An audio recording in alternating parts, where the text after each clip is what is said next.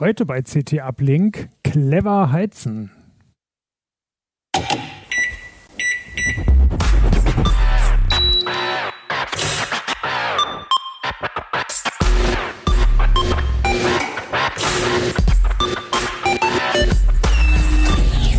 CT Uplink. Moin Moin, herzlich willkommen bei CT Uplink, dem Podcast der CT-Redaktion. Heute kümmern wir uns um ein Thema der CT20, clever heizen. Ähm, diesen Winter wird es wohl so aussehen, dass keiner so ohne Bauchgrummeln äh, drüber nachdenkt, weil die Energiepreise sind hoch geworden und ähm, Gas und Öl geht hoch und Stromkosten gehen hoch und ich glaube, das besorgt uns alle irgendwie. Und die Alternativen sehen nicht so gut aus. Ich habe dazu zwei äh, Kolleginnen eingeladen, Ulrike Kuhlmann und äh, Sven Hansen. Zuerst aber ein Wort vom Sponsor. IT-Erfindungen sind spannend, aber die Geschichte ihrer Entstehung ist oft noch besser. Der preisgekrönte Bosch-Podcast From Know-How to Wow erzählt genau diese Geschichten. Hier berichten Spitzenforscher, warum sie mit künstlicher Intelligenz Tabletts zum Fliegen bringen oder wie Roboter durch Software werfen lernen. Neugierig? From Know-How to Wow findet ihr unter www.bosch.com slash from know-how to wow oder überall, wo es Podcasts gibt. www.bosch.com slash from know-how to wow. Be wowed. CT Uplink. Wenn ihr uns über YouTube schaut, dann müsst ihr demnächst einen neuen Kanal abonnieren. Wir ziehen nämlich um, nicht mehr auf dem Heise YouTube-Kanal, sondern wir bekommen einen CT Uplink-Kanal. Unten in den Show Notes äh, findet ihr den Link schon mal. Ab Anfang Oktober müsst ihr uns dann dort abonniert haben. Äh, 8.10. ist die erste Folge im eigenen Kanal. Für die anderen Hörer per RSS und Spotify und Deezer und wo wir alle sind, ändert sich gar nichts. Ja, das Heizen, das wird schon eine blöde Sache. Ähm, ich selber bin vor kurzem in ein Passivhaus gezogen, was wir mit äh, einer Baugruppe gebaut haben und wir mussten als Auflage der Stadt uns per Fernwärme beheizen, was eigentlich ganz gut bisher funktioniert. Ich bin erst einen halben Winter drin, kann also noch gar nicht sagen, wie es jetzt wird. Wie macht ihr das denn, Ulrike?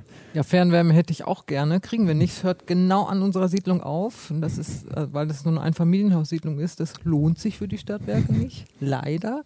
Das heißt, wir müssen uns selber ums Heizen kümmern. Genau. Mhm. Und ähm, Einfamilienhaussiedlung hört man schon, das ist ein Einfamilienhaus und ist leider ein älteres Haus, was mit der Dämmung und mit dem ganzen drumherum halt nicht ideal ist.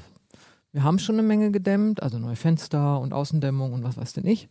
Dach gedämmt, hat aber alles noch nicht gereicht. Ähm, wir müssen, haben immer noch sehr hohe Heizkosten und überlegen jetzt, wie wir dran gehen, das zu ändern. In Hannover wird ja mit Gas im Wesentlichen geheizt, wenn man denn keine Fernwärme hat. Äh, das heißt, wir haben auch einen Gasbrenner, und wir werden schrittweise aufrüsten. Also wir werden ähm, Solarenergie, Solarthermie und auch Photovoltaik, also ich bin eher ein Fan von Photovoltaik, ähm, können wir aber leider nicht aufs Dach machen. Dazu müssten wir ein neues Dach nehmen, weil unser Dach nicht stabil genug ist, um das Ui. zu tragen. Ja, es ist alles, alles eckig, es ist halt ein altes Haus. Ähm, weil wir das Dach aber erst vor ein paar Jahren isoliert haben, wollen wir das jetzt ungerne ähm, nochmal wieder abreißen. Das heißt, wir werden es irgendwo draußen machen. Wir haben ein großes Grundstück, das wird gehen. Okay. Sven, wie macht ihr es? Wenn ich Ulrike mit Fernwärme höre, das ist ein ganz anderer Begriff dann, ne? wenn man es nicht hat und man kommt nicht dran, wie bei mir das Glasfaser. Das liegt auch sehr dicht, aber nicht nah genug.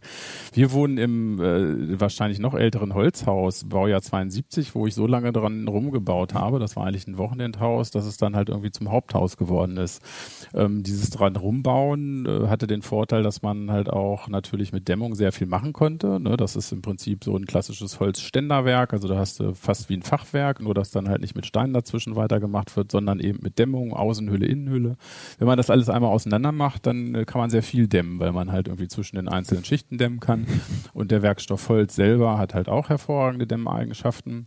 Und die Fenster sind natürlich dann irgendwann auch mal alle ausgetauscht und dann kam noch ein neues Dach drauf. Ja, es ist irgendwie einfach so ohne Boden so ein Haus. Aber schlecht gedämmt ist es jetzt tatsächlich nicht. Ähm. Und äh, wir heizen tatsächlich mit Strom und mit Holz, also ein, ein Mix.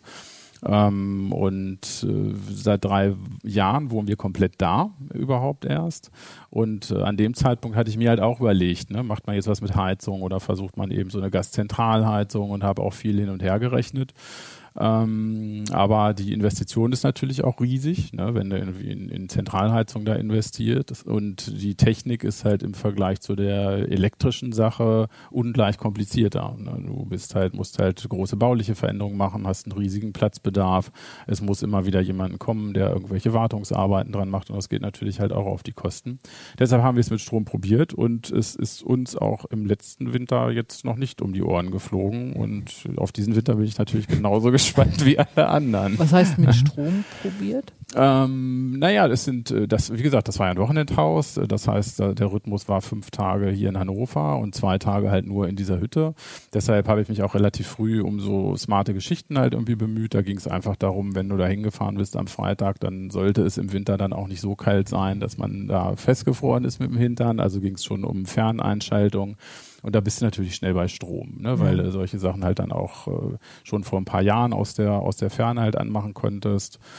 Und äh, ja, dann war insofern war die ganze Technik halt auch schon vorhanden, aber dann ist ja schon die Frage, ne, ja, ist das was, um, um damit äh, das Haus zu heizen komplett? Ich habe mir deshalb allein auch schon, als wir hingezogen sind, einen Stromtarif zugelegt, der nicht mit Abschlägen arbeitet sondern einen, der mit Smart Meter, äh, mhm. den ich in, unter Kontrolle haben kann, wo ich halt auch sehe, was da passiert und wo vor allen Dingen halt auch die Zahlungen jeden Monat immer auf dem Konto einschlagen, weil ich so dachte, dann, ne, weil ansonsten ist das Problem ja immer, man weiß nicht, was kommt und irgendwann kommt dann halt die große Rechnung am, ja. am Ende. Und das ist aber sehr rund gelaufen. Also wir hatten zu, zu den kältesten Monaten hatten wir dann mal eine Stromrechnung, die 200 Euro höher lag, äh, tatsächlich als die niedrigste im Sommer. Ne? Aber mhm. das war für so ein Haus, ist das irgendwie da völlig Ich glaube, das ist normal. Ne? Wir kriegen das nur nicht mit, wenn wir monatliche genau, das, Abschläge haben. Ne? Also ja. ich hatte das mal neben das gelegt, was wir jetzt auch in Hannover mit Abschlägen und so weiter. Auch so Warmwasser ist bei uns auch noch dabei im Strom, muss man auch sagen. Ist natürlich auch ein dicker Faktor halt. Ne? Also Nebenheizung, Warmwasser läuft ja die ganze Zeit und ja, und insofern bin ich da eigentlich ganz zufrieden mit gewesen. Mhm. Okay, eine andere Option hätte es für dich dann auch gar nicht unbedingt gegeben. Also Gas kriegt er da gar nicht. Naja, mhm. doch, es gab sogar mhm. ein, ein Grundstück, auf dem im Prinzip noch so ein ähm, Propangas-Tank stand. Ne? Mhm. Also da heizen viele halt auch mit. Ne? Dann, dann wird das Gas dir halt da nach Hause gefahren, dann lässt du das halt füllen, wie halt auch ein Öltank halt. Äh. Ähm, aber die Technik dahinter ist dann ähnlich wie mit dem Stadtgas, dass du halt eine Thermo hast, so eine Zentralheizung ähm, ja, wie, wie, gesagt, mir war es zu auch tatsächlich zu, zu komplex von der von der ganzen ja. Technik. Das war eigentlich auch der der Kerngedanke. Und ich habe natürlich auch mal gerechnet, was würde die ganze Heizung kosten und ja. habe geguckt, was ist denn Strom, was kann da passieren und konnte mir beim besten Willen nicht vorstellen, dass ich so, so solche Stromkosten haben werde, weil da konnte ich 15 mhm. Jahre Strom bezahlen und dann wäre die Gasheizung wahrscheinlich ja. schon wieder auseinandergefallen. Mhm. Und habt ihr dann Flächenheizungen oder was habt ihr? Das hat sich verändert. Das waren früher nur äh, Konvektoren. Das sind so passiv äh, Elektroheizungen, ne? die lüften halt nicht, weil immer so einen Luftzug willst du dann da ja auch nicht haben. Ähm, und viel dazugekommen sind tatsächlich eben Fußbodenheizungen, wie ich sie auch im Artikel da mhm. erwähnt habe. Das sind so Infrarotfolien, die man unter den Fußboden legen kann. Und da bin ich ein großer Freund von geworden, weil die eben sehr, sehr schnell anheizen. Also je nach Fußbodendicke halt. Ne? Aber wenn du jetzt ein richtiges Holzpaket da drauf legst, irgendwie mit anderthalb Zentimeter und Eiche, dann dauert es halt ein bisschen länger. Aber heute gibt es auch ganz schicke Vinylböden, die auch fast aussehen wie Holz. Und dann sind die überhaupt nicht träge. Ne? Die hast, hast du schnell an und man kann sie halt über solche Smart Home Geschichten einfach auch sehr gut steuern. Und es ist ein schönes Gefühl. Aber das wäre doch ideale Voraussetzung für eine Wärmepumpe eigentlich. Ja, auf jeden Fall elektrisch. Da könnte man ja. dann jetzt weitermachen. Ne? Oder halt eben für Photovoltaik. Also ich bin mhm. dann auch eher der Fan von der Photovoltaik. also das ist sicherlich das, das nächste Projekt jetzt nach diversen Balkonkraftwerken. Ach nee, man darf ja nur eins. Ähm, dann halt tatsächlich auch was aufs Dach zu bekommen. Ja. Mhm. Also zurück nochmal zu den, zu den äh, Heizmöglichkeiten, die du hast. Das ist ja eine der wenigen Möglichkeiten, die man auch als äh, Wohnungsbewohner oder als Mieter mhm. machen kann. Weil als Mieter hat man ja keinen Einfluss auf die Heizung im Keller und mhm. selbst wenn, dürfte man gar nicht unbedingt. Das gleiche gilt ja sogar für Eigentumswohnungen. Da kann man ja auch relativ wenig an der Heizung ändern. Mhm. Diese Elektrodinger kannst du also nachträglich einbauen in jede Wohnung und die könnte man dann auch äh, für Vermieter gerecht wieder rausreißen. Das wird ja schon viel gemacht. Das ist ja die Verkaufszahlen von diesen ganzen Geschichten irgendwie sind ja nach oben gegangen extrem, wo, ja auch jetzt die Befürchtungen herkommen mit dem Blackout. Ne? Eben die Frage, was passiert denn eigentlich, wenn jetzt alle ihre ganzen Elektroheizungen halt irgendwie anschmeißen und dann noch das elektrische Auto tanken parallel. Und den Heizlüfter? Ja, aber tatsächlich diese die elektrischen Lösungen haben eigentlich schon alle den den den Vorteil, dass äh, dass man sie auch wieder mit rausnehmen kann. Das ist natürlich beim Fußboden aufwendiger als bei einer Infrarotflächenheizung, die ich jetzt an der Wand habe. Ne? Ja. Auch da gibt's coole Sachen. Ne? Das sieht aus wie ein, wie ein Bild, ein Gemälde, das äh, klebst du dir da an die Wand und hast halt eine zusätzliche Wärmequelle an einer Stelle, wo du sie vielleicht eben ganz gut gebrauchen kannst und musst halt wiederum den ganzen Rest nicht so erwärmen. Aber auch ja, die selbst die Fußbodensachen, ne? ganz dünne Folie, die sind im Prinzip, musst du dir das vorstellen, wie auf einer Rolle, dann hast du wie so einen Teppich, 50 Zentimeter breit, rollt man aus, dann die kriegt man schon konfektioniert, das heißt, dass alle Anschlüsse, Kabel, das ist da alles schon dran, also da muss man auch nicht auf der 230 ähm, Volt Seite irgendwie großartig arbeiten. Und dann wird das ähm, schwimmend verlegt, sagt man. Äh, das heißt, da ist nichts verklebt, ne? da mhm. wird nur mit Folien gearbeitet. Am Ende wird der Fußbodenbelag drüber geklickt. Und auch die sind heutzutage in der Qualität, dass du die tatsächlich auch wieder auseinanderklicken mhm. kannst. Ne? Und dann mhm. kannst du im Prinzip den ganzen Sums auch wieder hochnehmen und dann in die nächste Wohnung mhm. schmeißen. Kannst du das wirklich so zuschneiden, dass es für alle Räume passt oder bis zu den Wänden oder ist man da so auf das muss man ja nicht. zweimal zwei muss Quadratmeter? ja nicht bis an die Kante. Nö, man kann schon, also das ist ist aber, mhm. also ich habe ein, ein Gebäudeteil ist ein 16-Eck, also das ist rund, da wird es schwierig. aber das bereue ich mhm. immer wieder, dass ich es geplant habe, weil das irgendwie 30 Prozent mehr Baukosten ist. Also baut nicht rund. Rund bauen ist irgendwie eine ganz doofe Idee. Ähm, aber nee, generell schon. Ne? Du guckst dir halt an, wie ist der Raum geschnitten. Vielleicht sagst du sogar, also wenn du eh weißt, ne, da steht ein Schrank äh, sowieso und wird da immer mhm. stehen, ne, dann lässt man da halt irgendwie nochmal Abstand, weil man jetzt auch die Möbel nicht die ganze Zeit heizen muss. Dadurch, dass eben die, die Aufbauhöhe halt so, so dünn ist, macht das halt auch nichts, wenn irgendwo ein Quadratmeter halt nichts davon liegt. Ne? Da ist dann eher die Frage, der Boden, der Holzboden da drauf. Also ne, wenn ich jetzt ein teures Parkett nehme ne, mit verschiedenen Temperaturen, müsste man vielleicht aufpassen. Aber diese Vinylböden, die machen eigentlich auch alles mit und dann mhm. ist das ziemlich schnell gemacht. Genau. Plant mhm. man, geht, geht auch übers Internet, sagt man, wie lang muss welche Bahn sein und dann schicken die einem das alles zu. Wie funktioniert dann der elektrische Anschluss? Kommt so ein Kabel dann aus dem Vinyl raus in einer Ecke? Die werden im Prinzip zu, zusammengeführt. Ne? Also man muss irgendwo natürlich eine Stelle schaffen, tatsächlich, wo die, wo die Sachen zusammenlaufen. Ne? Entweder über einen über einen Fußboden, über, über Fußleisten. Also sowas gibt es auch. Es gibt so mhm. Kabelkanäle, auch ganz schick irgendwie, dass du halt Kabel zusammenführen kannst. Und dann geht das an einen äh, zentralen Anschluss zusammen und da hast du dann halt äh, entweder einen normalen Wandthermostat und sowas gibt's halt aber dann auch in, in smarter Form. Also der lässt sich dann mhm. genauso einbinden in solche Smart Home Szenarien wie eben die Thermostate an den einzelnen Heizkörpern oder so. Mhm. Also zeitgesteuert oder eben halt auch diese Internetspielereien, wenn die Sonne scheint, dann geht halt die Fußbodenheizung nicht an. Und das kannst du wahrscheinlich dann pro Raum, also ist dein, deine eigene Entscheidung, ob du das als einen Thermostat machst oder pro Raum oder genau, wie viel auch Genau, ne? also mhm. spätestens wenn die halt irgendwie dann mit, mit Cloud-Anbindung sind, ähm, kann man solche Spielereien halt immer machen, dass man die halt gruppiert, zusammenlegt oder irgendwo anders noch ein Thermostat hinklebt der, worüber man dann zentral quasi die Temperatur bestimmt, das ist dann kein, kein Problem. Schwieriger wird's, wenn, wenn, wenn der, der äh, Cloud-Gedanke nicht so auf Gegenliebe stößt. Ähm, dann muss man halt einfach mehr Aufwand betreiben, dann braucht es halt irgendeine Instanz, die natürlich steuert am Ende und dann äh, landet man meistens bei so einer Smart Home Zentrale, irgendwie mhm. Open Hub, FM, die es da gibt, Home mhm. Assistant. Und das gleiche Zeugs kann man sich im Prinzip auch an die Wand bauen. Ach so, die Heizung. Mhm. Ja, ja, genau. Mhm. Das ist diese andere Kategorie, diese, diese, diese Strahler. Ne? Das mhm. hatten wir halt auch eins im, im Heft. Da hatten wir mal eingenommen, der eine Besonderheit hatte, weil die mit äh, schweren Steinplatten arbeiten. Und das fanden wir halt äh, ganz spannend, eben äh, aus dem Grund, weil wir auch viel Interesse gesehen haben bei dieser Thematik Balkonkraftwerke. Und da hat man ja im, im Kleinen eben das Problem, was uns auch zukünftig im Zuge der Energiewende im Großen immer stärker begegnen wird, dass man eben äh, die Energie nicht immer dann produziert, wenn man sie eigentlich braucht. Ja, ja. Ne? Das heißt, die Sonne steht mhm. hoch und selbst im Winter, dieser Zusammenhang klirrende Kälte, dann ist es oftmals auch sternenklar und man hat sogar Sonne. Das ist gar nicht mal so schlecht. Ne? Aber, Aber eigentlich will man sie abends warm So, haben, wenn ne? die Sonne weg ist. genau, eigentlich eher, wenn sie Ja. weg ist und nicht, wenn sie vielleicht den Raum sowieso schon erwärmt. Deshalb ist alles Mhm. äh, eben, was Energie speichern kann, ist schon mal ganz cool. Und das waren, sind halt so Heizungen, die nutzen einfach Naturstein, um halt so ein gewisses Trägheitsmoment dadurch zu, zu erzeugen, sodass man die Energie dann noch so zwei Stunden verzögert genießen kann als Wärme, auch wenn äh, die Sonne halt langsam schon am, am Abklingen ist. Mhm. Diese Folien, kannst du da zu den Preisen was sagen, grob? Uh. Nee, das mache ich glaube ich lieber nicht. Wer will, weiß, wer weiß, was sich geändert hat. Wahrscheinlich Wir senden dreimal, in drei, vier Tagen, ist dreimal- das schon wieder. dreimal so viel wie ja. letztes Jahr. Nein, aber ähm, überhaupt nicht, äh, nicht äh, exorbitant teuer oder so. Also ich habe mich äh, gewundert, aber das liegt auch daran, dass die das ja ne, im Vergleich zu, zu vielen anderen Geschichten doch sehr einfache Technik ist. Also elektrische Heiztechnik ist jetzt Also es so gibt, viel, nee, genau, es gibt ne, ja sowas da- auch fürs Badezimmer, da ist dann Mhm. quasi der Spiegel die Heizung. Mhm. Ne? Das also das ist eigentlich eine verspiegelte Folien. Platte, genau. Meistens sind da diese Folien halt dahinter geklebt. Genau. dann. Und dann Genau. stellst du es an und hast halt genau da, wo du stehst, deine Wärme. Und der äh, Installationsaufwand ist tatsächlich überschaubar.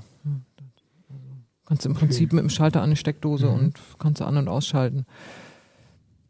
Das ist aber ja nur eben für kurzzeitige Sachen. Ne? Du, wenn das, was ja okay ist im Badezimmer, wie oft bist du im Badezimmer? Du putzt dir morgens die Zähne und machst sie irgendwie noch schick und dann gehst du los und dann kann die Heizung auch wieder aus. Mhm. So. Genau, du hast dich mit Wärmespeichern dann beschäftigt. Genau, das Mhm. ist, geht ein bisschen, äh, ein, ein bisschen länger, die Wärme zu halten als ein, zwei Stunden. Mhm. ähm, nämlich, also wann scheint die Sonne? Im Winter weniger und im Sommer besonders viel. Wann will man heizen? Im Winter, Mist. genau, passt halt nicht zusammen. Und dann auch noch der Tagesverlauf, das passt halt auch nicht zusammen. Die meiste Mhm. Wärme erzeugst du über Sonne, wenn du gerade nicht heizen willst. Mhm. Genau, ihr Da habt gerade schon so einen Steinspeicher angesprochen. Genau, Mhm. aber der eben das ein, zwei Stunden hält. Aber wenn ich jetzt abends um 10 noch ein bisschen warm haben will, dann wird das halt schwierig. Dann, dann ist die Wärme weg. Und da geht es natürlich immer darum, was man ja, was die meisten auch schon zu Hause haben. Ich will warmes Wasser abends, wenn ich duschen will. Und ich will Heizung abends, wenn ich da rumsitze. Äh, und das muss ich halt speichern. Äh, jede Wärmepumpe hat einen Speicher. Ohne Wärme, also eine Wärmepumpe ohne Speicher geht gar nicht, weil du auch die äh, muss ja irgendwie die Wärme halten. Ähm, und jede äh, Solarthermieanlage muss eigentlich einen Speicher haben, weil da kommt sehr heißes Wasser raus, aber zu Zeiten, wo du es nicht brauchst. Ähm, und normalerweise hat man für sein Trinkwasser oder Brauchwasser, also das ist ja in Deutschland ist es eigentlich das Gleiche. Das, was du trinkst, kommt auch aus der Dusche raus. Es gibt so, man kann auch sein Brauchwasser selber aufbereiten, das machen aber die wenigsten. Also Standard ist, dass das Wasser aus der Dusche das gleiche ist wie aus dem Wasserhahn in der Küche. Und auch da hat man ja normalerweise Speicher. Ne? Die meisten haben sowas im Keller, einen Bottich, so, und da gibt es eben ältere Speicher, die, da läuft einfach nur das Wasser rein, wird erwärmt und läuft wieder raus. Und wenn man jetzt zum Beispiel eine Gasheizung hat äh, oder eine Ölheizung oder auch Pelletheizung, dann ähm, muss man sich überlegen, wann braucht man das heiße Wasser und wann braucht man das Heizungswasser, wenn man das nicht äh, gesteuert hat über Schichtspeicher oder sonst was. Und dann wird eben so ein Wasser erwärmt von dem gleichen Wasser, also das Trinkwasser wird vom gleichen Wasser erwärmt, was auch die Heizung erwärmt. Und dann muss man immer wechseln. Das ist diese Vorrangschaltung. Ne? Du hast irgendwie, entweder du heizt oder du machst heißes Wasser. Und wenn es ungünstig dimensioniert ist, wird es zum Beispiel auch kalt. Wenn einer zu lange duscht und nimmt das ganze heiße Wasser, dann wird es dann in, in der Zeit auch kalt. Das sind aber so Überlegungen, die sollte dann besser der Klempner anstellen, der das einbaut. Und ein nächster Schritt wäre dann ein Schichtspeicher, wo das Wasser geschichtet ist. Ähm, wo Mhm. du halt oben das heiße Wasser hast und unten ist das kalte Wasser. Kaltes Wasser ist schwerer, das geht also automatisch nach Mhm. unten. Äh, und du sorgst dann eben oben mit deinem Heizungswasser dafür, dass immer genug heißes Wasser da ist zum Duschen. Du brauchst normalerweise nicht den ganzen Speicher. Mhm. Äh, und mit einer Solaranlage heizt du unten, also Mhm. mit Solarthermie. Jetzt heizt du unten das Wasser, machst du also die Grundwärme. Mhm. Schichtspeicher heißt, das ist also wirklich, Ist wirklich ein hohes geschichtet. Ding. Das ist ein zwei, hohes drei Ding, Meter genau. oder passt so Ui. gerade in den Keller. Ja, muss nicht Mhm. zwei, drei Meter sein, also ja, Meter 50 oder so. Kommt ja ein bisschen auf die Menge an. Also Mhm. wir haben zum Beispiel 100 Liter, das reicht für zwei Personen, sagt man so. Und es ist tatsächlich so, es reicht. Ähm, und dann ist das Wasser geschichtet. Ne? Und wenn wir jetzt, äh, wenn jetzt mehr Leute, sagen wir mal, wir haben Besuch und es wollen mehr Leute duschen, dann wird es vielleicht ein bisschen eng bei 100 Liter. Aber wir legen ja nicht, den Speicher legt man ja nicht aus auf solche Fälle, für solche Fälle, sondern für den Alltag. Ähm, mhm. Bei einem Vier-Personen-Haushalt sagt man eher so zwei bis 300 Liter, sechs Personen 400 Liter, also so. Okay. Und dann, dann ist eben oben immer heißes Wasser, das heißt, du kriegst sofort heißes Wasser. Du musst also auch, und wenn dann das heiße Wasser entnommen wird, heißt es aber nicht, dass dann jetzt kein heißes Wasser mehr da ist, weil alles wird durcheinandergewirbelt, sondern ähm, dann fließt ja gleichzeitig von unten kaltes nach und drückt das nächste heiße Wasser wieder hoch, sodass du also immer in Schichten heizt, das Wasser. Mhm. Das ist halt viel günstiger. Mhm. Und die haben dann ganz viele verschiedene Anschlüsse. Also die haben Strom und die verschiedenen Genau, die haben unter Umständen verschiedene Anschlüsse. Also man könnte mhm. zum Beispiel sagen, ich mache eine Grundlast mit meiner normalen Heizung. Das kann eine Wärmepumpe sein, das kann Gas, Öl, Pellet, was auch immer. Dann mache ich ähm, ne, ne, mit der Solarthermie habe ich unten das. Dann habe ich zum Beispiel noch einen Kamin, durch den kann ich ja auch Rohre ziehen, also ich kann ja ähm, damit auch heizen, das führe ich auch zu. Dann habe ich noch Photovoltaik auf dem Dach, was ja erstmal so keine Wärme erzeugt, aber dann mache ich wie so ein Tauchsieder, mache ich dann noch in diesen Speicher rein. Und die Photovoltaikanlage erwärmt dann quasi über diesen Tauchsieder auch das Wasser, so dass es wirklich ein Speicher ist, der die ganze Wärme, die oder Energie, die irgendwo erzeugt wird im Haus, der die speichert. In so einem Fall würde man den Speicher etwas größer auslegen, mhm. ne, wenn man das wirklich alles an, nutzen will. Und dann hat man eben abends unter Umständen, hoffentlich, wenn man alles richtig ausgelegt hat und die Sonne auch mal geschienen hat oder der Kamin mehr an war, ähm, hat man dann heißes Wasser. Mhm. Und das damit eben Heizwasser und äh, also für die Heizung und für die. Da muss man aber quasi einen Klempner fragen, das muss genau. passen zur genau. Isolation, zur Ganz Heizung genau, das ist ganz wichtig, das mhm. kann man sich, also so angedacht, was wir jetzt im Heft gemacht haben, ist erstmal aufzuklären, was gibt es denn überhaupt für Speicher, was gibt mhm. es denn überhaupt für Möglichkeiten, damit man sich ein bisschen kompetenter mit dem Klempner oder wem auch immer unterhalten kann und die richtigen Fragen stellen kann. Mhm. Weil das ist ja im Augenblick gerade ein bisschen schwierig, einen Klempner zu kriegen. Ich spreche da aus leidvoller Erfahrung. Man kann aber den ähm. Ausbildungsweg beschreiben. Unter Umständen ist das schneller. Oder die Kinder drängen, dies oh ja. zu tun. Genau. Ähm, aber wenn man dann jemanden hat und dann die richtigen Fragen zu stellen und welche Möglichkeiten gibt es denn dann und könnten wir auch nicht dieses noch machen und perspektivisch möchte ich vielleicht meine Photovoltaikanlage aufbauen und die Energie einspeisen in den Speicher zum Beispiel, den ich jetzt aber schon installieren will Ne, dann, also ich kann das vorbereiten. So ein, die heißen multivalente Speicher. Das ist halt diese Schichtspeicher, wo ganz viele Anschlüsse dran sind. Die kann ich schon nutzen, ohne dass ich multivalent einspeise, sondern das kann ich vielleicht dann in zwei Jahren machen. Dann will ich ja den Speicher nicht tauschen. Ne, also mhm. und sowas dem Klempner schon mal zu stecken und zu sagen, wir wollen das machen, wir wollen das machen, kann der auch das, der Speicher. Dafür ist halt hilfreich, erstmal zu wissen, was es gibt. Mhm.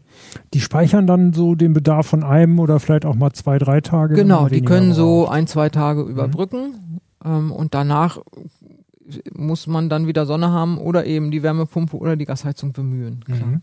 Du hast ja auch ein paar Speichertechniken angeguckt, ja, die es länger können. Es gibt auch äh, Speichertechniken, die, die viel länger, also für viel länger gedacht sind. Ähm, das ist in Zusammenhang mit Wärmepumpen sicherlich auch interessant. Also man kann zum Beispiel das Grundwasser auch als Speicher nehmen. Äh, oder ähm, man macht so einen, einen, großen Bottich und also da ist im Prinzip Kies und Wasser.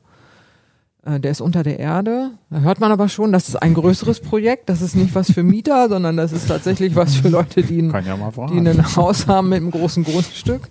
Da braucht man schon ordentlich mhm. Platz. Äh, und da wird das im Prinzip, eigentlich ist es das gleiche wie vorher, nur das Volumen ist halt viel größer. Also und du machst keinen Schichtspeicher, sondern du machst das, die Wärme da rein und die Isolierung dieser Speicher ist entsprechend größer und das Volumen ist größer, so dass man da über einen längeren Zeitraum Sachen mhm. speichern kann. Das ist auch nicht, äh, also es ist, ist so angedacht, dass man im Sommer einspeist und im Winter das abruft. Ich glaube, das muss sehr groß sein, dann das Volumen und es muss sehr gut gedämmt sein und das wird höllenteuer. Ähm, ich glaube, das das ist eher was für Fans von Speichern. ähm, aber es hält halt Mhm. deutlich länger. Also Okay. solche Speicher Mhm. können tatsächlich über Wochen die Wärme halten, sodass wenn mal irgendwie Wärme wegbricht, dann oder Energie wegbricht, dann habe ich da halt meine Wärme Mhm. noch. Wobei, dann brauche ich auch in irgendeiner Form eine Energiequelle, weil all diese, also alle Technik, die wir im Augenblick haben, ist nicht auf den autarken Betrieb an, ausgelegt. Es gibt natürlich auch für Photovoltaik, auch für die Balkonkraftwerke eher nicht, aber da könnte man das auch einbauen, gibt es Wechselrichter mit einer Zusatzschaltung, die dann auch die Energie nicht brauchen, die sonst im Haus ist, also den Strom speziell. Das ist aber nicht üblich. Also üblicherweise, das ist auch eine Fehleinschätzung von vielen, die sagen, ich habe ja Solar auf dem Dach, jetzt kann ja nichts passieren. Diese Solaranlage funktioniert eigentlich nur, wenn ich gleichzeitig Strom habe. Ähm, Und wenn ich das, wenn ich wirklich autark sein will, dann brauche ich für solche Speicher, für alles, brauche ich noch eine Sonderschaltung sozusagen, eine zusätzliche Schaltung, die dafür sorgt, dass ich die Energie auch habe, wenn von draußen nichts mehr kommt. Also im Gr- Grunde genommen brauche ich dann einen großen ähm, Stromspeicher. Genau. Dann Genau. Diese Inselanlagen. Mhm. Genau, halt, diese ne? Inselanlage. Wir haben sogar die, dazu tatsächlich was im Heft. Das Ja. ist der Artikel von, von Kevan, der Genau. wegen Krankheit Leute heute doch nicht kommen konnte, obwohl er eingeladen war. Da geht es tatsächlich darum, Wasserstoff zu speichern. Mit überflüssigem Strom kann da in riesigen Wasserstoffflaschen äh, ordentlich was gespeichert Mhm. werden. Ähm, der Hersteller verspricht, dass man mit so einer 10 Kilowatt äh, Photovoltaikanlage tatsächlich autonom arbeitet. Da bliebe genug über, um tatsächlich eine normale Familie autark äh, zu versorgen. Der Strom wird dazu benutzt, um ganz normales Leitungswasser aufzuspeichern. Mhm. Der äh, Wasserstoff wird dann in den Flaschen gespeichert und bei Bedarf wieder in Strom und ein bisschen Wärme ah. Zurück. Und dann ist man mit den Schichtspeichern natürlich super, Mhm. weil man direkt die Wärme der Umwandlung dann auch nochmal fürs Warmwasser Mhm. benutzen kann. Es geht leider so bei 60.000 bis 90.000 Ja, ja. Euro los wieder allein dafür gewesen. und dann fehlen immer noch die Wärmepumpe und die PV. Also, genau, genau. Also das, es gibt natürlich etwas günstigere Anlagen durchaus, etwas günstigere Energiespeicher. Man kann zu so ähm, Solaranlagen, also Photovoltaikanlagen, kann man so, das ist wie so eine unterbrechungsfreie Stromversorgung letztendlich. Das ist halt eine fette, fette Batterie. Damit kann man zumindest eine Weile, äh, einen Tag oder so überbrücken, damit ich, also ich brauche ja nur ein bisschen Energie, damit meine Anlage weiterläuft. Ich muss ja nicht die ganze Zeit meine Wärme über diese Batterie äh, produzieren, sondern ich brauche eine, eine Grundstrom, auch für eine Wärmepumpe. Eine Wärmepumpe braucht ja immer Strom. Egal was ich, ob ich produziere oder nicht. Ne? Und dann dafür habe ich eigentlich ein, oben auf dem Dach ein Modul, Photovoltaikmodul, damit ich dann die Wärmepumpe betreiben kann. Und auch hierfür wäre eben so eine ähm, so ein Batteriespeicher nötig, wenn ich das machen will, wenn wir einen Blackout haben zum Genau, Beispiel. sind wir schon bei der Mhm. Blackout. Dann sind wir beim Blackout. Genau, die Prepper. die sind, aber jetzt sind Prepper-Zirkel. Ja, genau. Also das kann man ja machen. Also das ist aber klar, sowas ist natürlich teurer, weil es eben über das Normale hinausgeht. Mhm. Und das Normale ist ja schon teuer genug im Endeffekt. Ne? Ja. Genau. Wir haben auch einen langen Artikel über äh, Wärmepumpen, wie, wie das geheimnisvolle Zeugs überhaupt funktioniert, dass es drinnen wärmer macht als die Draußenluft. Ähm, Genau. äh, ganz spannend und super erklärt. Müsst ihr ins Heft schauen, weil Stefan ist, äh, der den geschrieben hat, ist nach Diktat verreist und im Urlaub heute. Naja, im Äh, Grunde genommen ist es ein Verdichten und, und wieder entspannen und darüber wird die Wärme erzeugt. genau, wie ein Kühlschrank, nur andersrum. Genau, kann man so sagen. ja. Es gibt ja grob drei Arten. Es gibt die äh, Luftwärmepumpen, dann stellt man sich vor das Haus äh, ungefähr so die, die Größenordnung von einem Mülleimer und drin ist die andere Großer Technik. Mülleimer. Großer Mülleimer, je nach Haus. genau. Das Ja. lässt sich aber in jedem Haus relativ einfach nachrüsten. Ne? Ja. Genau. Also da hast du im Prinzip ja nur die Ventilatoren, die die Luft ansaugen. Dann, dann hast du deine Flüssigkeit, die dann verdichtet wird und die Wärme dann wieder abgibt beim Entspannen und dann wird es wieder flüssig und dann läuft es wieder rum. Und das ist ja immer das Prinzip, so wie im Kühlschrank auch. Was mich persönlich daran stört, ich bin sehr skeptisch, ob man die nicht draußen hört diese Wärmepumpen, diese Luftwärmepumpen, weil halt die ganze Zeit Ventilatoren laufen. Da wird gesagt, das hört man gar nicht und so. Wir wissen ja aus dem PC-Bereich, dass es das eigentlich nicht gibt Das gar nicht relativ. und dass sich das auch über die Zeit verändern kann. Mhm. ähm, dann stellt man es vielleicht zu den Nachbarn oder so, ich weiß nicht. Also finde ich schwierig. Also es gibt da wohl auch tatsächlich Unterschiede, gute Mhm. und schlechte. Und Genau. das Problem ist wohl, man kann den draußen jetzt nicht irgendwo aufstellen, sondern muss halt äh, aufgrund der äh, Rohre, die hin und her laufen für das Kühlmittel, schon so in der Nähe des Heizungsraums Ja. sein. Also man kann da nicht so jede Grundstückecke Genau. so ohne Genau. weiteres Ja, ja, genau. Auf die ne? andere Seite da hinten. Immer zum Nachbarn. Immer zum Nachbarn. genau, Wird dann vielleicht genau. ein bisschen teurer. Atommüll immer beim Nachbarn. Genau. Aber es gibt tatsächlich wohl so ein paar äh, Anlagen, die relativ leise sind. Wenn man sie jetzt nicht gerade beim Nachbarn unter das Schlafzimmer oder Ja. unter das eigene Schlafzimmerfenster packt, geht das wohl einigermaßen. Wenn man ein bisschen mehr Platz hat, kann man wohl noch die Erdwärmepumpen Mhm. nehmen. Da braucht man dann Platz im Garten, um dort ein paar Rohre zu verbuddeln. Genau. Also da kann man im Prinzip, wenn man eine freie Fläche hat, kann man die abtragen. So ein, ich glaube, so ein Meter, Meter 50 tief oder so. Koffert man das halt aus, dann legt man die da rein, wirft wieder alles drüber und erzeugt dann darüber die Wärme. Also weil im Boden ist es ja, hat es ja immer eine bestimmte Temperatur und auch da ist diese spezielle Flüssigkeit, die halt einen ganz anderen Siedepunkt hat als Wasser beispielsweise. Ähm, und darüber kann ich es erzeugen. Was man dabei beachten muss, ist, wer jetzt viel Baumbestand hat, vor allen Dingen alten Baumbestand, der muss ein bisschen gucken, ob die Wurzeln da nicht in die Richtung gehen. Das darf halt nicht, weil dann würde es kaputt gehen und man kann darauf zum Beispiel keinen Baum pflanzen. Oder sollte man nicht, kann man natürlich, hat man nur, nur eine gewisse Zeit was davon.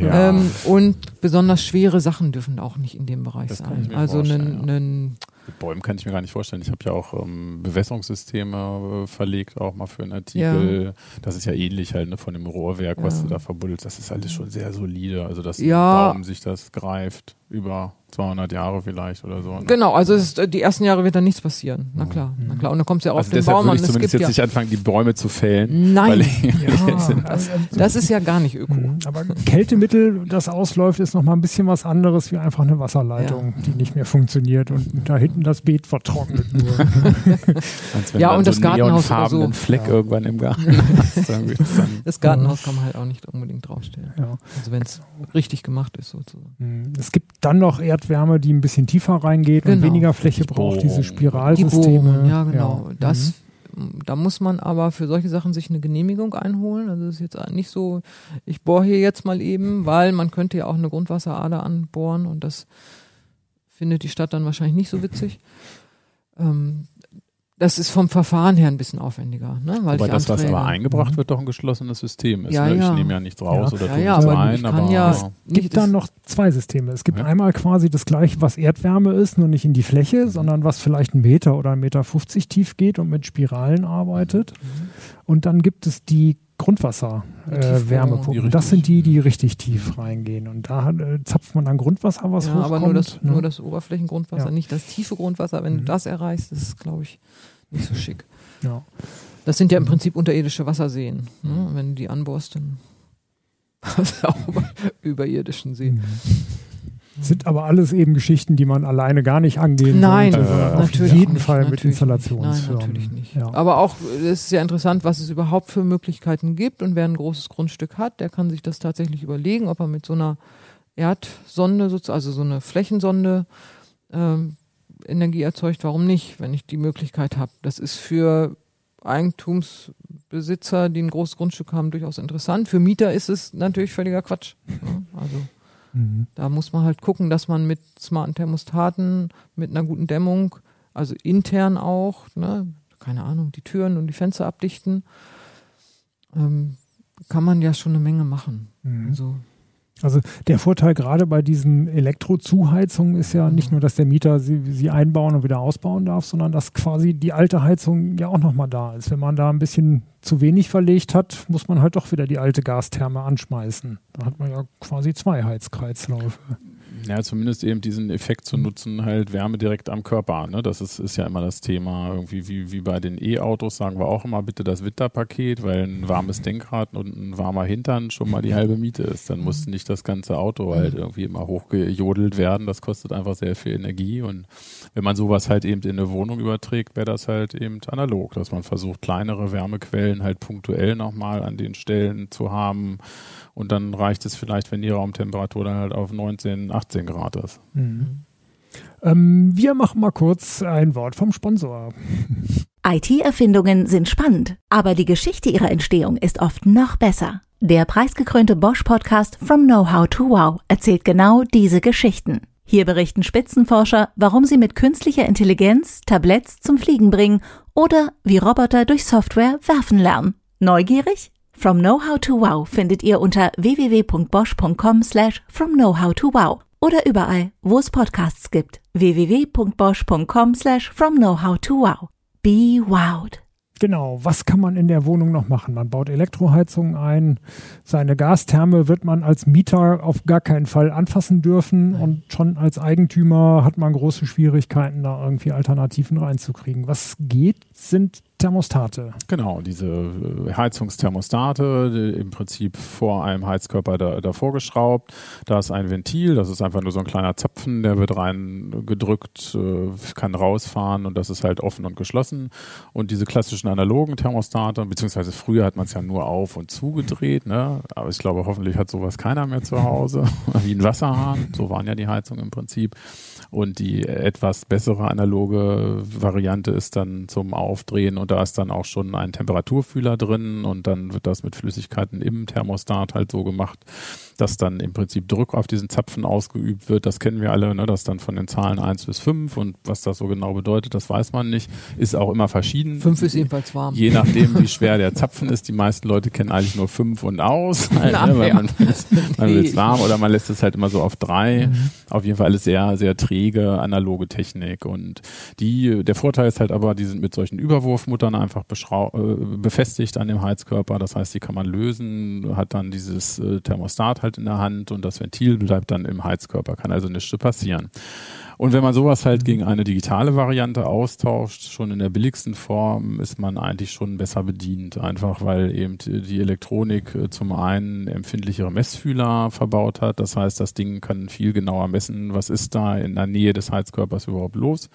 Und das zweite ist halt, dass ich die Temperatur wirklich äh, nach Grad Celsius angeben kann, so dass ich überhaupt erstmal einen Überblick habe und ein Gefühl dafür habe, wie warm möchte ich es denn halt außer dem Empfinden. Und Die messen aber doch quasi am Heizkörper selber Genau. oder im Thermostat. Das, Genau, da das ist ja ist, immer äh, genau, 1, das 2, ist 3 die- Grad anders als im Raum. Richtig, ne? Im, im Prinzip, das sind das ist halt die günstigste Variante, ne? Kommen wir vielleicht noch zu. Man kann das natürlich auch auseinanderziehen, halt irgendwie mit Smart Home, dann, dann schaut das anders aus. Aber klar, die billigen 10, 15 Euro Baumarkt, ne, die haben ein einfaches LC-Display, oftmals auch schon äh, Möglichkeiten, ähm, Zeitprogramme äh, reinzugeben, dass man so grob sagen kann, das ist jetzt mein Tagesablauf oder da ist nun überhaupt keiner im Haus. Das heißt, man macht dann vielleicht eine Absenkung. Wichtig ist da immer, es geht nicht um ganz aus, ne? also weil, weil ganz runterfallen lassen und hochheizen, das ist, ist, spart auch nicht Energie, weil das Anheizen dann einfach wieder zu viel kostet. Aber man kann, ich sag mal so, surfen im Bereich von 5 Grad oder 6 Grad, ne? lässt man das halt so ein bisschen geschmeidig mitlaufen. Und Und der, die- der Spareffekt entsteht dann dadurch, dass man absenkt, wenn's, wenn man es eigentlich gar Genau. nicht braucht. Das Das könnte Ding- selber genau. machen, aber die Dinger sparen einem die Disziplin. Ja, man stellt jemanden hin, der das mal für einen macht und das selber rumrennt. Mach mal.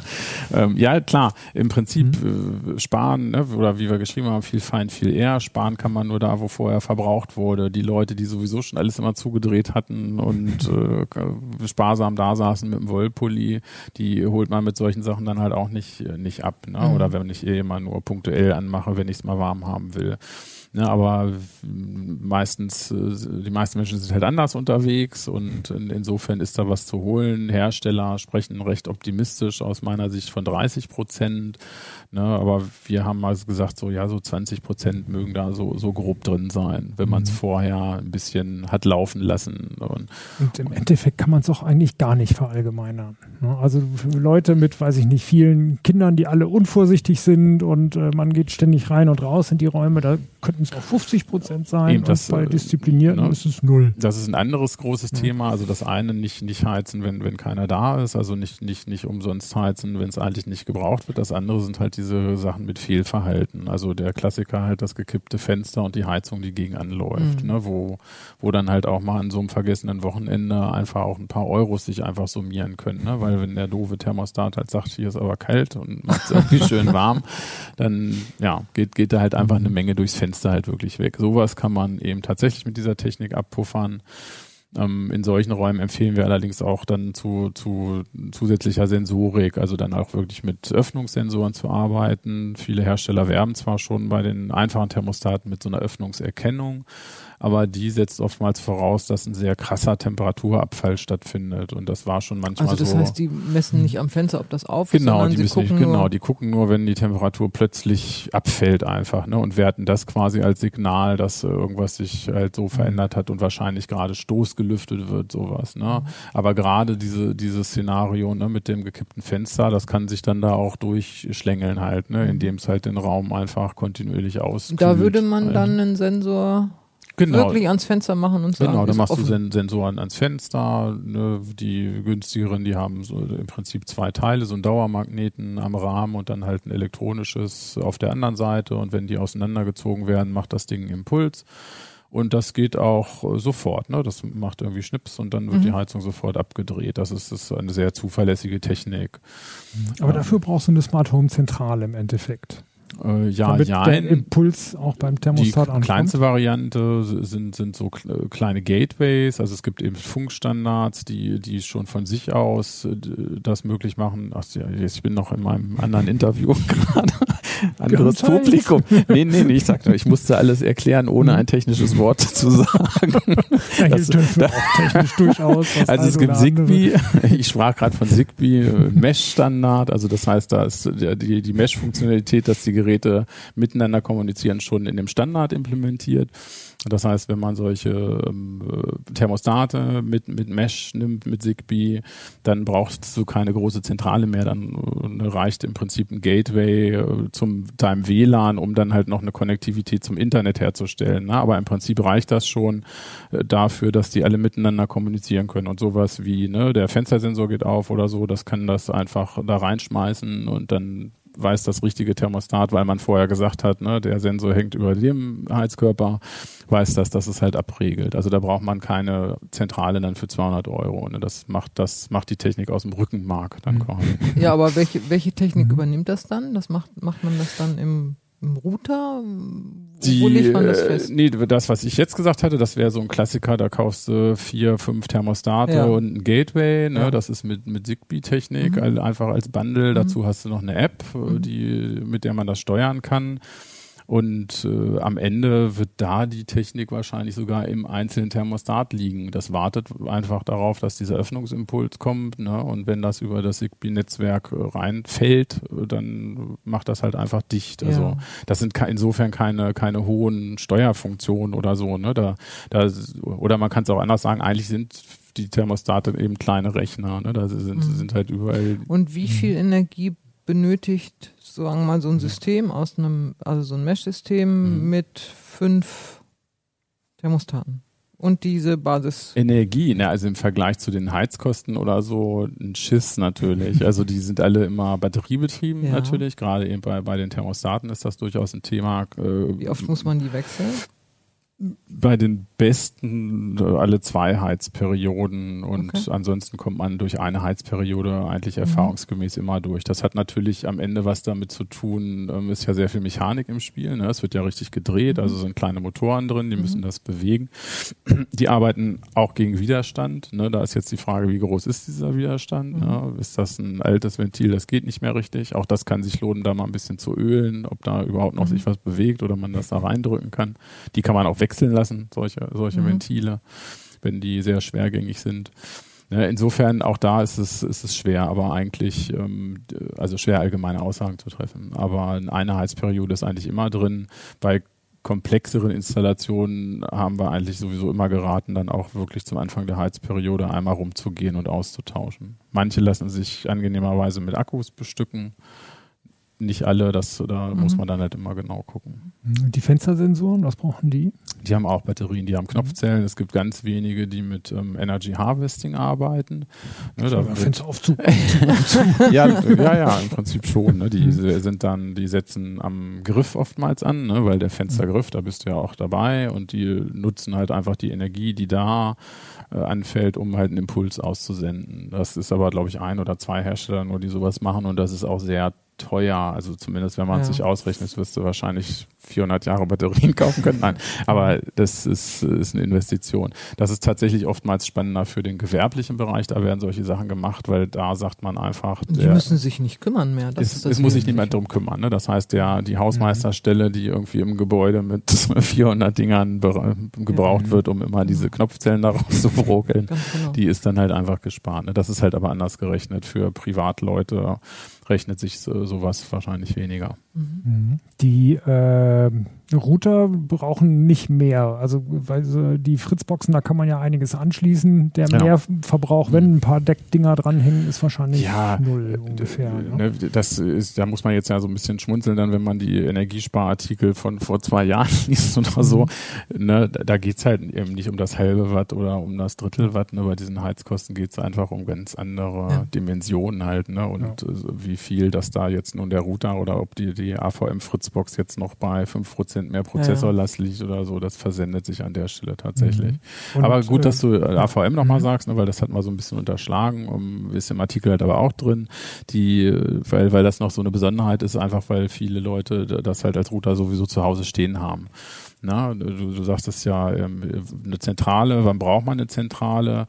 Das ist immer spätestens dann, wenn die Leute sagen, ich will keine Cloud, ne? weil viele von diesen tollen Schaltfunktionen sind halt nur dadurch dann so billig, dass das an anderer Stelle passiert, auf irgendwelchen Servern, die irgendwo auf der Welt halt irgendwie rumstehen.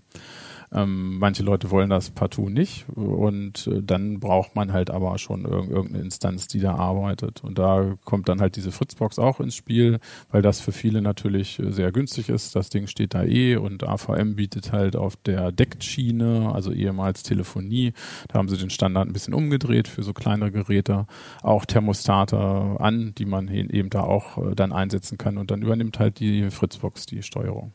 Mhm. Äh, die anderen Zigbee-Zentralen und so weiter brauchen auch so in der Größenordnung 5 bis 10 Watt permanent. Ja, im Prinzip, mhm. ne, also wenn du es jetzt auf die, auf die Standby-Sachen runterrechnest, ne, hast du natürlich bei Fritzbox immer den Vorteil, dass das Ding sowieso schon läuft. Ne? Mhm, das genau. ist klar. Also die, mhm. äh, so, so eine Smart Home-Zentrale, ne, das ist ja meistens so eine Größe vom Raspi oder so, die, die, die du da hinstellst. Ne? Egal, ob du dir das jetzt selber baust, aufsetzt oder halt irgendwie Homematic IP, also einige Hersteller, Rademacher haben auch eigene Systeme, wo im Kern aber auch immer wieder nur so ein, so ein Mini-Rechner ist. Ja, das ist schon die Größenordnung, die du da hast. Mhm.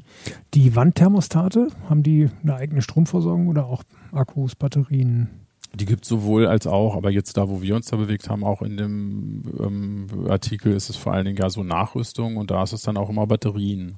Das ist natürlich schon sehr, sehr sexy einfach, ne, weil das mit wenig Installationsaufwand verbunden ist. Ne. Man kann die halt mit einem Klebestreifen oder mit zwei kleinen Schräubchen da an der Wand befestigen. Mhm und Wandthermostate sind dann immer halt auch spannend natürlich, wenn man in größeren Räumen ist, wenn da drei Heizkörper sind und dann hast du genau diesen Effekt, ne, wo wird dann immer gemessen da bei den Heizkörpern oder wer ist da der Chef und sowas hat man mit dem Wandthermostat dann immer super abgefangen, weil der dann mehr in der Mitte des Raumes mhm. misst und man kann halt an zentraler Stelle das einfach einstellen. Mhm. Ich weiß noch, meine Altbauwohnung hatte ich vier Heizkörper in dem einen Raum und da rennt man dann schon ganz schön rum, wenn man so ein ja, Ding nicht hätte. Ja, ja, klar. Ja.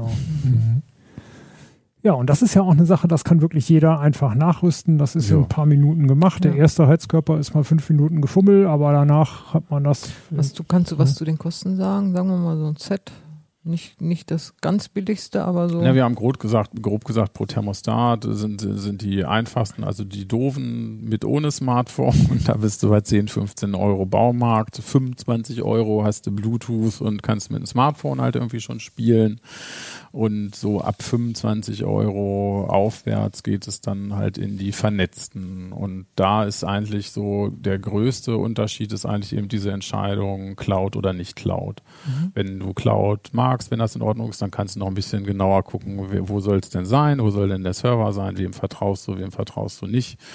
Ähm, da gibt's auch äh, günstige, die aber auch wirklich äh, eben äh, qualitativ da den anderen Sachen eigentlich in nichts nachstehen und sehen auch nicht äh, scheiße aus. aber du bist halt irgendwie in der Tuya Cloud unterwegs. Ja. Äh, ähm, und das geht dann halt aber hoch, wenn du komplett äh, unabhängig sein willst von der Cloud, bis 50, 60 Euro. Pro Thermostat. Pro Thermostat, ja, ja.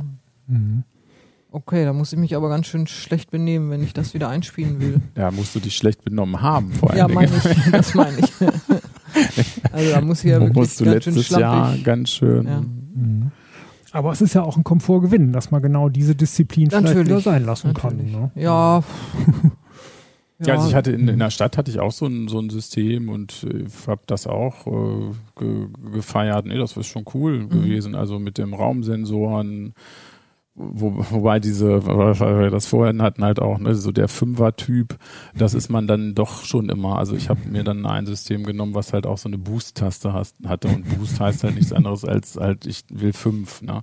Weil oftmals stellt man ja fest, man ist gar nicht so, ich bin der 22-Grad-Typ oder 19 Grad, da kann ja eh keiner mit was mit anfangen, sondern es ist dann halt irgendwie kalt. Manchmal hat man halt das Bedürfnis, dass es um einen rum wärmer ist. Ja, oder so, wenn zum Beispiel Gäste kommen, macht man es ja meistens ein bisschen wärmer. Ne? Weil zu Hause friert man ja macht so man viel. die Fenster auf und schiebt den Lüfter ins Ja, nee. Man friert ja zu Hause nicht so sehr. Also wenn man woanders ist, friert man ja schneller. Ähm, und deswegen würde ich jetzt gar nicht sagen, das ist irgendwie, weil, weil ich jetzt irgendwie friere immer, sondern weil ich verschiedene Bedingungen habe. Auf jeden Fall. Im Passivhaus ist es genau andersrum. Wenn ich Gäste habe, drehe ich die Heizung natürlich Stimmt, runter, weil dann stimmt, noch ganz viele 60 Watt Böden da bei mir auf dem Sofa sitzen. Naja, das, ähm, früher hat man das ja gemacht. Wir hatten das in Edinburgh im Schloss. Da mussten, wenn die Queen kam, die kommt ja nicht, kam ja nicht so häufig, dann musste, wurden vorher die Soldaten reingeschickt. Die mussten sich da aufhalten, damit sie das aufwärmen. Dann Geht konnten auch. die wieder gehen. Und das ist Ja. so Passivhaus. Mhm, genau. Schlecht, ja. Nachbarn einladen. Braucht man eine Menge. Soldaten. Ne? Naja, naja. Queen hatte ja Nee. genug, glaube ich. Ne? Truppenübungsplatz haben wir auch um die Ecke. Ich Ach, kann ja siehst du? Also bitte. Hm. Okay. Ähm, Cloud-Anbindungen. Der Genau. eine Vorteil ist, ähm, äh, dass man von außen darauf zugreifen kann. Wann Genau. braucht man das tatsächlich? Na, vor allen Dingen, wenn man was vergessen hat halt, ne? Irgendwie Eben Klassiker, dann Winterurlaub, man ist irgendwo woanders und das ballert halt zu Hause alles nach dem Programm Anwesenheit durch und sowas kann man natürlich über Smartphone dann halt auch aus der Ferne noch super äh, korrigieren. Ansonsten äh, ne, bei, bei Immobilien, die man wirklich kaum nutzt, wenn man schon vorher anreist, dass man es halt auf dem Weg halt schon mal warm machen kann oder so. Ne? Das wäre jetzt meine Wochenend-Geschichte äh, Geschichte gewesen. Ne? Das wäre so, so ein Szenario. Ansonsten, ja, sind, sind da, ist, ist das schon beschränkt, der Nutzen. Vielleicht noch, ach doch, ja, hm, das ist indirekt halt auch, ne, da geht es dann nicht um das Steuern, aber um das Einfließen lassen von intelligenten Informationen, intelligente Informationen, also Wetterinformationen, sagen wir es doch mal so. Ne? Also, wie wird das Wetter morgen? Ne? Dass du halt einfach sehen kannst für Räume, wo eine starke Sonneneinstrahlung ist, man kann was sparen, ne? muss man vielleicht die Heizung gar nicht so hochfahren. Ne? Und, und solche ähm, Regeln, ne, solche Automationsregeln, die kann man natürlich auch äh, basteln, wenn das mit dem Internet verbunden ist. Und man halt Wetterprognosen halt einfach abrufen kann. Okay, schön. Ja, da haben wir jetzt haufenweise Zeugs uns angeschaut. Ähm, Mieter können relativ wenig machen. Heizungsthermostate, Infrarotheizungen und das Klassische. Einfach noch mal kurz ein bisschen dämmen und schauen, wie, wie sieht Ja, es wobei da aus. Dämmen von außen kannst du ja nicht als Mieter. Du kannst Ja. halt nur gucken, dass du vielleicht doch nochmal so ein Multofilter um deine, nee, nicht Multofilter, wie heißt das? Die Fenster abdichten, wenn es alte Fenster sind. Zugluft auf jeden Fall, ne? Das ist natürlich immer Genau. blöd, da blutet das Haus aus, Ja. die Wärme Ja, geht ja. raus. Ne? Also wenn man das merkt oder so, da sollte man auf jeden Fall was gegen tun. Halt, ne? Bei den anderen Sachen, Dämmen von innen wäre ich immer skeptisch, ne? so wie man es in den 70ern vielleicht mal gemacht hat mit Styropor von innen an die Wände. so bin ich groß so geworden. schöne Styroporkacheln überall dran geklebt. Ja, nee, das ne? macht man heute eher nicht. Hast du irgendwelche feuchte Schäden und bist da wahrscheinlich am Ende noch in der Haftung. nein, ne? nein. Das ist, äh, Aber ähm, tatsächlich als Mieter habe ich halt nicht so viel Chancen. Da muss ich eigentlich mehr auf mein Verhalten achten. Und natürlich, wenn man irgendwie Geld investieren will und weiß, ich wohne da länger, dann kann ich mit solcher äh, Fußbodenheizung, wenn ich das denn will, schon das machen. Aber die braucht natürlich auch Strom. Also wie viel Balkonkraftwerke hänge ich mir dann hin, damit sich das wieder lohnt? Ja. ne? Und gerade jetzt, wo die Preise so völlig Ja, durch die es ist Decke und ist ja auch schwierig abzuschätzen. Ich glaube, alles, was man sich vor drei, vier Jahren überlegt hat, Strom statt Gas oder andersrum, funktioniert ja nicht mehr so unbedingt. Also ne? jedenfalls nicht, wenn ich nicht meinen Strom produzieren kann. Ne? Dann habe ich ein Problem. Genau. Und als Mieter kann man nicht so viel produzieren, dass es irgendwie bei der Heizung so richtig relevant ist? Oder wie viel brauchen die? Naja, du kannst dir mit, mhm. mit 600 Watt kannst du dir schon einen warmen Rücken machen oder warme Füße. Also das ist mhm. schon alles sehr wohlig. Das ist gar nicht so wenig, äh, was da an Strahlungswärme mhm. von solchen äh, Heizern halt irgendwie weggeht.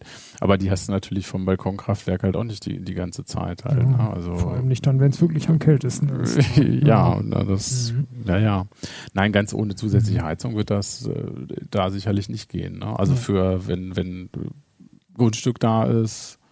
Also ne, von der anderen Seite gedacht, finde ich es schon überraschend, dass, dass man halt eben mit dem, was an, an äh, Technik heute vorhanden ist, halt da ziemlich gut auf dem Weg ist mit Autarkie. Vor allen Dingen bei, bei unseren Breitengraden, das muss man ja auch, auch mal nochmal sich vor Augen mhm. führen. Ne? Das ist ja hier jetzt auch nicht so kuschelig warm, noch nicht. ja. Oh, und was mir noch einfällt als Tipp, ich bin in einem obersten Stockwerk groß geworden. Entlüften von Heizungen ist immer wichtig. Bei ja. uns kam ganz viel ständig da immer raus. Ja, Das stimmt. Also die klassische Heizung einmal im Jahr mindestens zu entlüften, bevor die Heizperiode anfängt, hilft. Ja. Wenn die Heizkörper plätschern. Dann ist es schon ziemlich spät. Mit einem löchrigen Ding da.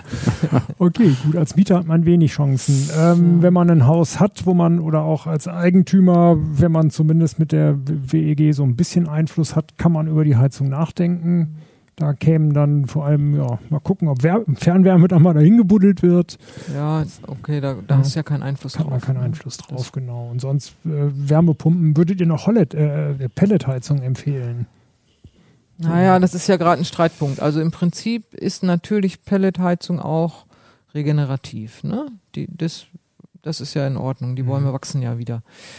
Ähm, der Streitpunkt, da geht es ja mehr darum, wenn ich also die, das CO2, was die Bäume gespeichert haben, das verbrenne ich ja in dem Moment in der Pelletheizung. Das heißt, ich setze es wieder frei. So. Und es wäre natürlich aus ökologischen und Gesamtgründen, wenn man jetzt die gesamte Bilanz sieht, besser, es würde länger gespeichert, das CO2, weil wir brauchen es im Augenblick nicht. Also wir können das gerne da drin lassen. Mhm. Deswegen sind jetzt gerade die Pelletheizungen wieder so ein bisschen im in der Kritik, dass man sagt, na ja, die, das klar, das erzeugt jetzt nicht mehr CO2, aber es setzt es früher frei. Mhm. Ne, wenn man das Holz lagern würde oder daraus ein Haus bauen, dann würde es eben nicht frei werden, sondern es würde einfach noch gebunden sein ja. in dem Holz. So, das ist die Kritik. Mhm. Ganz generell finde ich, würde ich jetzt erstmal nicht gegen Pelletheizung wettern. Was man aber auch bedenken sollte, die Preise es war ja alles so günstig mit Pelletheizungen, das war ja auch ein Argument, das ist ja so günstig. Die haben sich ähm, bis zu vervierfacht. Also eine Freundin von mir hat eine Pelletheizung und die sagt, ich habe vorher 200 Euro bezahlt für, lass mich raten, einen Zentner, ich weiß es nicht. Jetzt zahle ich 800. Mhm. Ja, ja, ja. Also äh, die Kosten sind enorm gestiegen.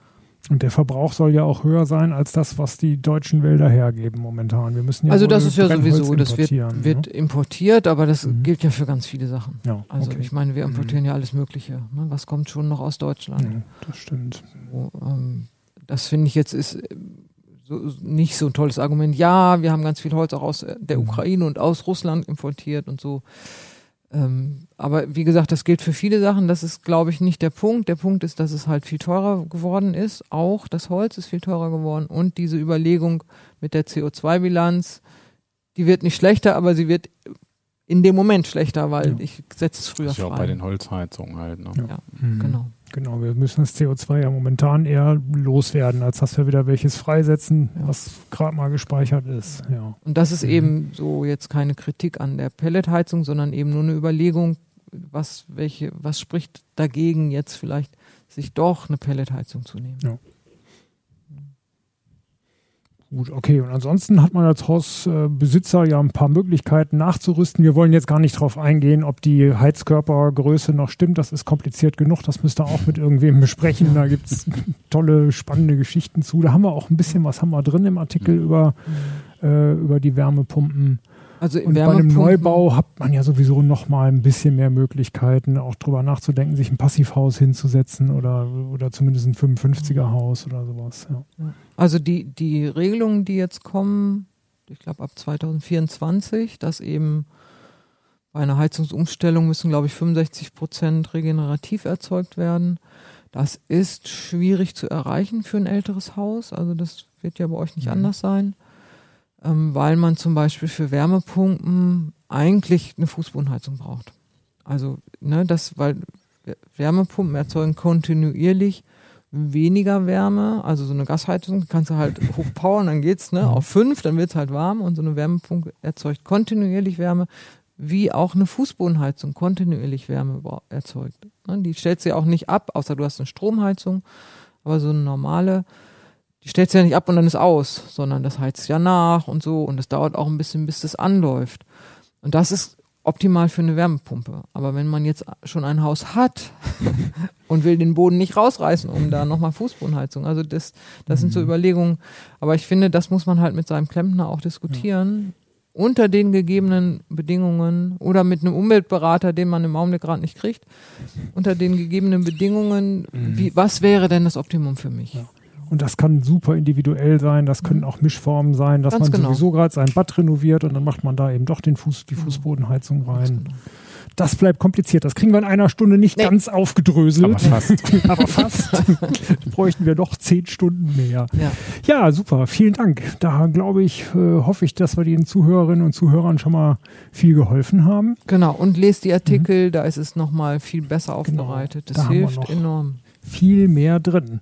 Ja, ähm, wenn ihr auf YouTube guckt, dann schaut doch mal, dann schreibt doch mal in die Kommentare rein, wie wollt ihr eure Heizung ändern? Habt ihr da vor, was zu basteln? Was ist das nächste? Oder müsst ihr umziehen, damit es besser wird? Oder seid ihr Mieter, die gar nicht so viel machen können?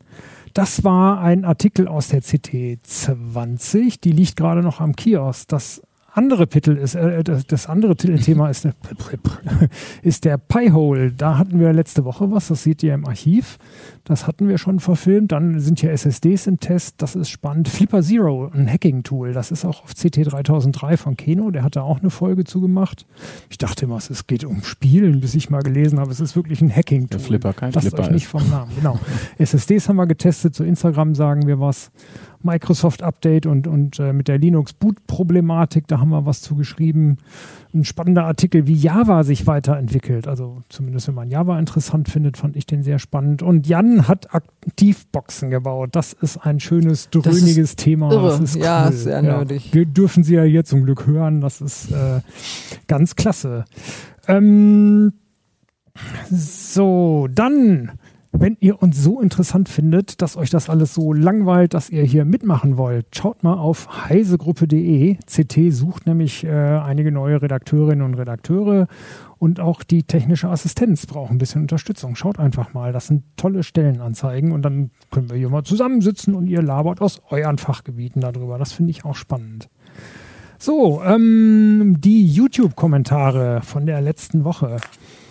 T-Heck schreibt, er vermisst die YouTube-Kommentare der letzten Woche.